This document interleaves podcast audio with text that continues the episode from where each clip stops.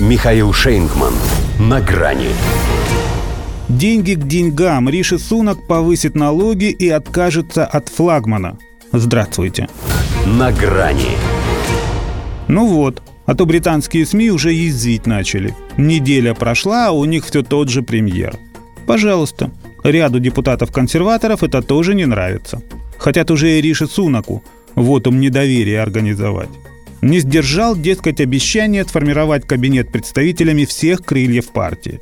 По мнению Новой фронды, глубокие разногласия в правительстве сохранились и после отставки Листрас – на фоне ухода сторонников Брекзит перестановки больше похожи на кошмар на улице Вятов. Не стал играть в молчание ягнят один из смутьянов. А ведь это они еще не знали о его решении ужесточить фискальную политику. Новость об этом пришла чуть позже. Хотя чего еще можно было ожидать от финансиста – он же в политических рейтингах ничего не смыслит, как-то обходился. Во власть попал по блату, как друг Бориса Джонсона, на ее вершине оказался по случаю, как его недруг. Зато он очень хорошо понимает, что такое кредитный рейтинг. А он у Соединенного Королевства после кое-кого негативный. Даже несмотря на то, что она и сделать толком ничего не успела, только наговорить.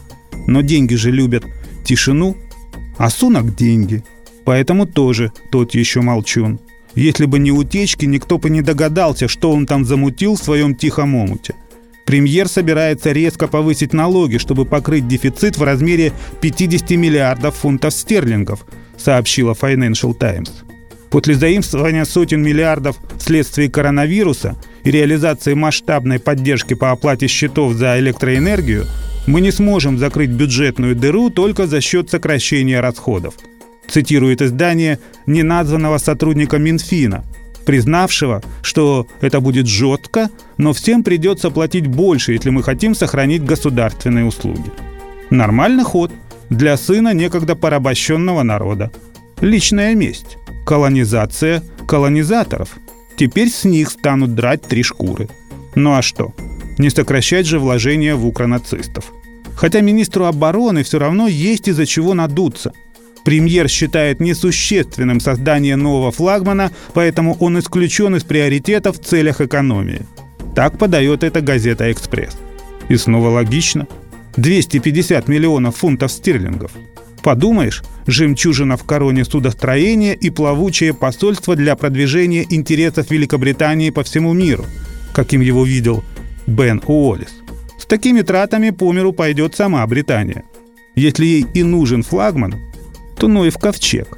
Тем более, учитывая одержимость, которой они напрашиваются на российский ответ. Тут, кстати, СМИ узнали, что Трасс отправила на телефон Блинкину сообщение «Дело сделано» сразу после подрыва северных потоков. Кажется, ну какой надо быть дурой, чтобы написать это прямым текстом?